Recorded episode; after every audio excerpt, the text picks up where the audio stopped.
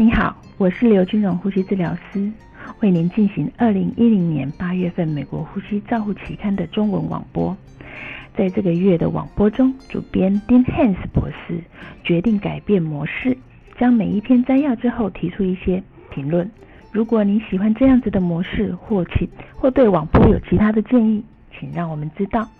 我们希望这样子对读者和听众是有帮助的。我们本月的第一篇论文是由 Sigpen 等人提出来的，二零零五年美国心脏协会准则介入的研究，包括使用阻抗性阈值设备，提高在院心脏停止后的出院率。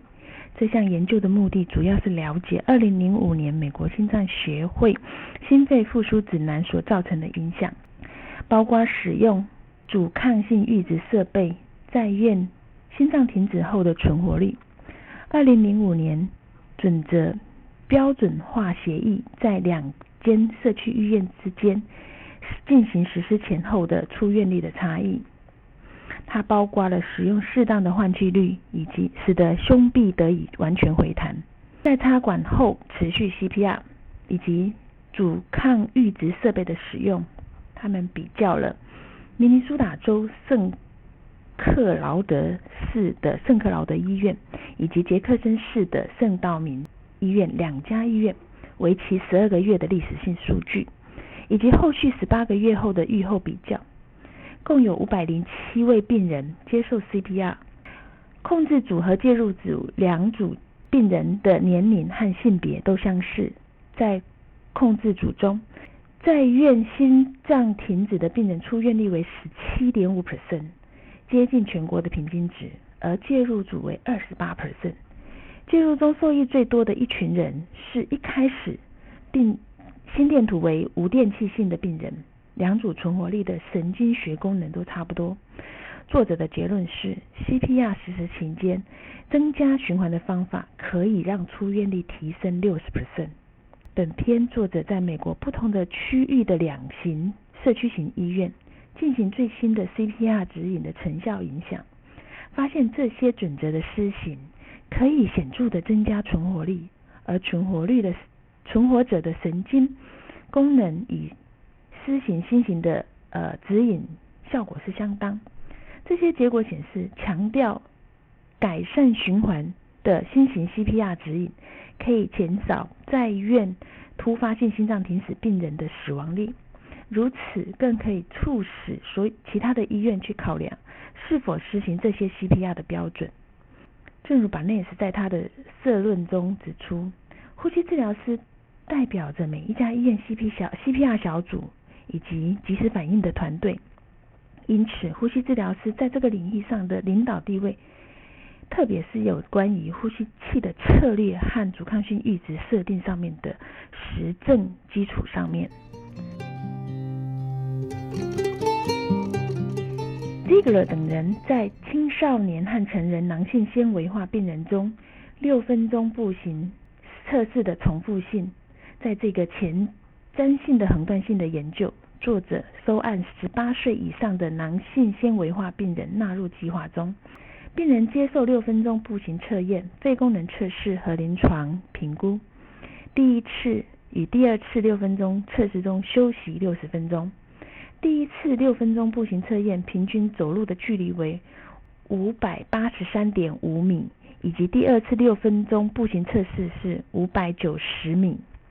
第一次和第二次测试的平均值差异为零点六 percent，差异系数为一百零四 percent。作者的结论是，虽然六分钟步行测试的距离重复性很好，但是此项协议的广泛限制超过最低的差异值。这个发现显示，囊性纤维化病人常规的评估至少要做两个六分钟步行测试，他可以获得比较可靠的六分钟步行测试的估计距离。六分钟测试经常被用来评估肺和心脏疾病的运动耐受性，很少用来评估像这一类囊性纤维化的病人的可靠性跟有效性。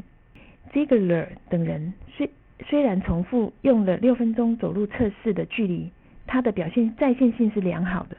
但是测试中超过最低的差异值。正如作者的结论，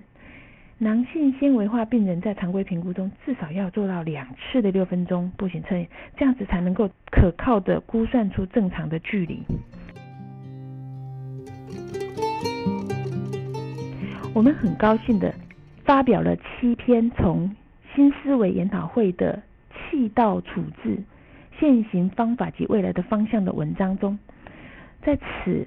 这个此研讨会是二零零九年圣德州圣安东尼奥美国呼吸照护学会国际大会研讨会的一部分。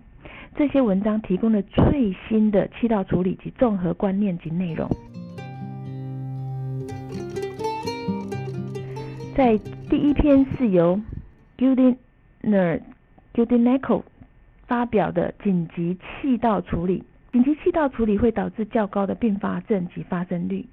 在气道处理对于病人的评估，确认气道处理失败的高风险是非常重要的。比较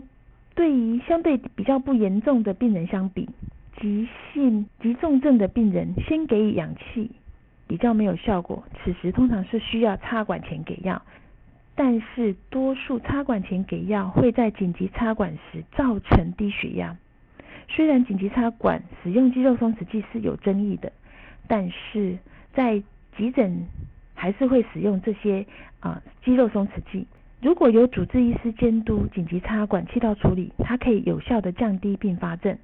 标准化流程可以增加。紧急插管的成功率，在插管后应随时注意到心肺稳定的状况。紧急插管会导致较高的并发症发生率。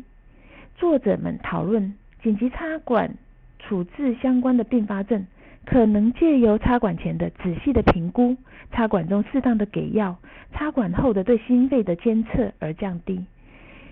对于身为紧急插管的成员之一的北美呼吸治疗师来说，这是一个很重要的讯息。对呼吸治疗师协助插管，也或者是在很多时候会执行插管。这篇文章对呼吸治疗师是很重要的。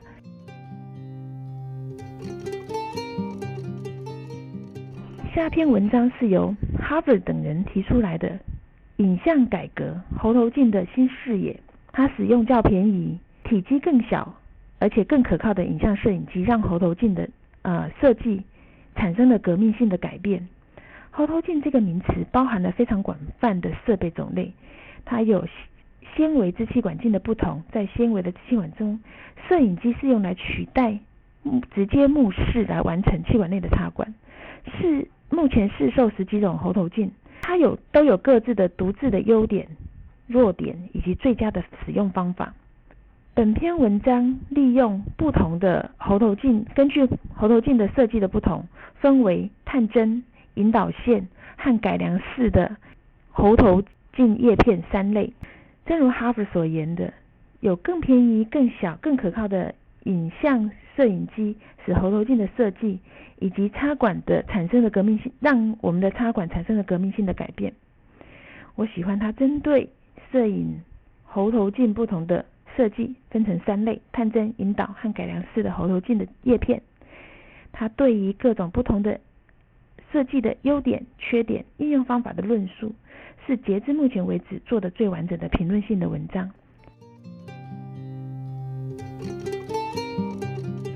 被设计用来预防呼吸器相关肺炎的气管内管，它能造成什么样的改变吗？由 Dean 和 Trigarian 两人所提出来的呼吸器。相关性肺炎的一个普遍而且耗费金钱的院内感染，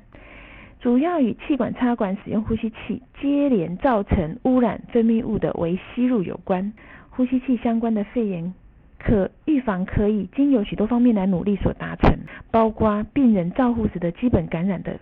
管制方法，限制病人的位置、摆位、口腔卫生，尽早移除气管内管，借由气管内管的。插管的改良来减少微吸入和微生物膜的形成，可能有助于呼吸器相关的肺炎的预防。虽然有此有关于这些介入的方式的研究很多，但是对于有强烈的建议的方法仍缺乏足够的证据。某而且某些装置仍然使用重要的安全有安全上面的疑虑。最重要的是，对于改良式的气管内管，在预防呼吸器相关肺炎的成本效益数据并不够。除了成本效益之外，当务之急是将改良式气管内管用来预防呼吸器相关肺炎发生的情形的未来研究，更有助于着重病人的安全与结果。对于内气管内管改良来减少微吸入的生物膜形成，可能可以预防呼吸器相关的肺炎发生。Tim 和 Trigan 做了一个很好的评论，这些改良的方法。包括了气体的，包括了特殊的气囊，气囊上面的抽吸，涂上银的管路，以及这些方法的组合，有这些气管内管是否能够有临床上面的差异有待研究。如果作者们能够正确的，尽管使用这些介入的方式已经很多，但是提出何种研究方法的，呃，仍然有待足够的证据。除此之外。对于这些设备的安全考量以及成本效益也有待考量。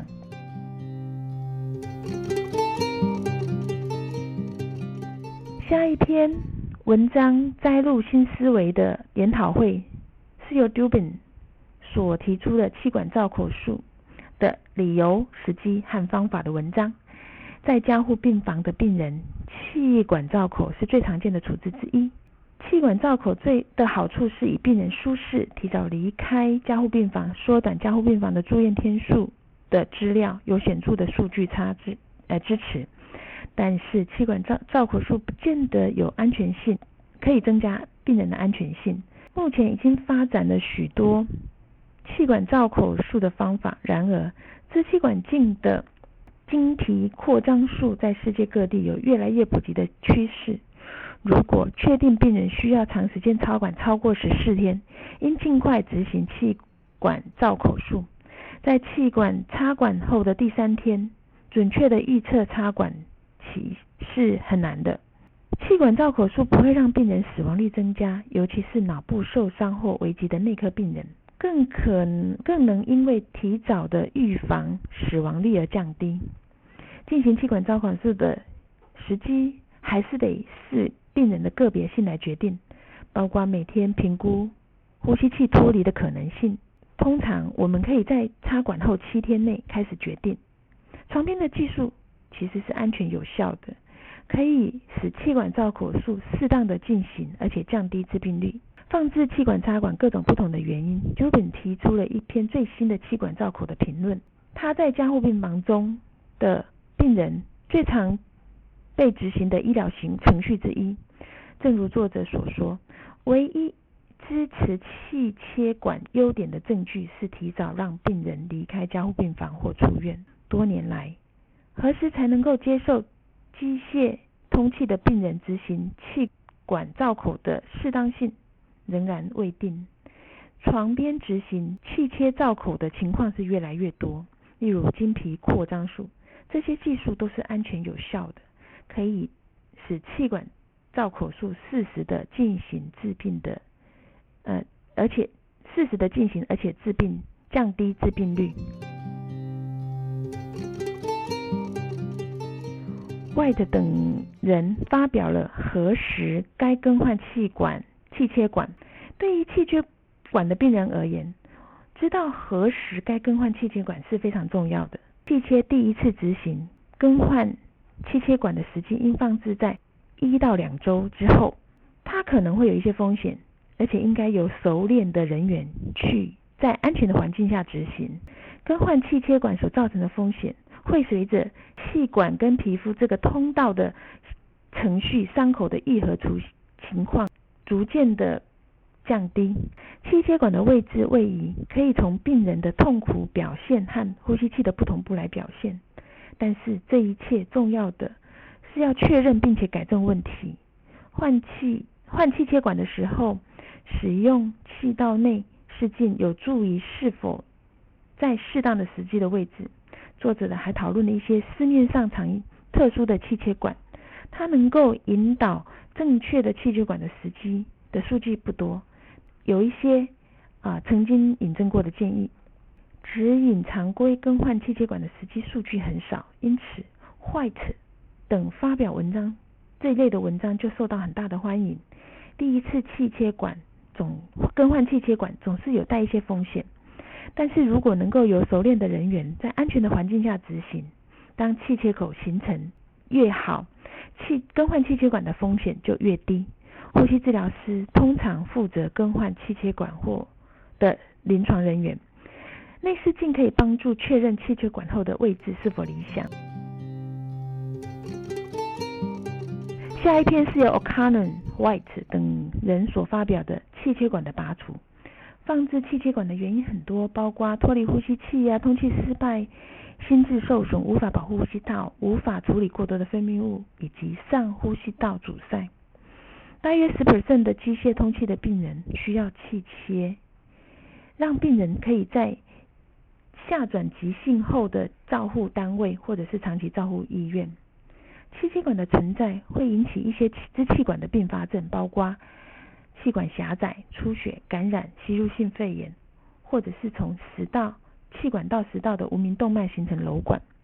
由慢性的重症病人回复后，最后一个重要的步骤就是帮气气切管移除。那通常它是发生在装置气切管的原因消失的时候。虽然讨论拔管的时机文章很多，但讨论拔管的时机却非常少。在移除气切管这样子的议题，O'Connor 跟 O'Connor 等人做了一个很好的讨论。对于气切的存在可能导致数种的并发症，所以临床可能的状态下应尽早的拔除。最后将气切管移除的动作是将病人从慢性急重症的病人恢复的非常重要的一个步骤，而且应当放置气切管的原因适应症解除后，就应该开始考虑气管气切管的拔除。最后一篇文章的新思维讨论是由 Dush 等人所发表的气管切开术在儿科的考量。气管切开术的对象是小孩子的时候。我们必他们必须根据根据他的解剖结构、临床状况以及预后和他和成人都不太一样，甚至使用气切管也不太一样。小儿气切管的适应症一般包括绕过阻塞性气道，提供长时长期的使用机械通气，促使气管支气管分泌物清除。在儿童气管切开术中，声门下狭窄是一个很重要的适应症。此篇文章呈现了疾病的病因、预防方法及处置的替代选择。讨论中包括了更换气管的好处、风险以及家庭的影响。对于气切术的替代方案，有有附说明图片和图表。正如作者所说的，儿科气切的病人与成人比较，的确在不同的解剖医疗条件下以及预后考量是不相同的。甚至连儿童和成人之间的气管切开术也是有差异的。声门下狭窄的儿童，气管切开术是非常重要的适应症。本篇文章对于好处、风险以及家对家庭的影响、气切更换的技术、气切术的替代方案都有很好的讨论。这个月我们发现了发表了两个。个案报告，第一例是由 f u c h i l o 等人所提出来的严重呼吸道和骨骼肌侵犯，带有肌细胞膜上的 dysferlin 蛋白病变，合并慢性阻塞性肺脏疾病。第二例是由陈等人来介绍的案例是纵隔脐胎瘤的肺部侵犯，出现大量咳血的两个案例的病患。这个月的教学案例是由 Chairman 等人所介绍，用可弯曲的冷冻刀来移除吸入性异物。以上是由二零一零年八月份的呼吸照护期刊中文摘要，由我刘金荣副呼吸治疗师广播。感谢王彩鹤、肖婉云以及周雅红呼吸治疗师的协助翻译，彭一豪呼吸治疗师的修稿，朱嘉诚呼吸治疗师的审稿。如想进一步了解原文内容或期刊过去议题，请上美国呼吸照护期刊网站 www 点 rcjournal 点 com。您也可以由网络上订阅，自动收到未来的网络广播议题。再见。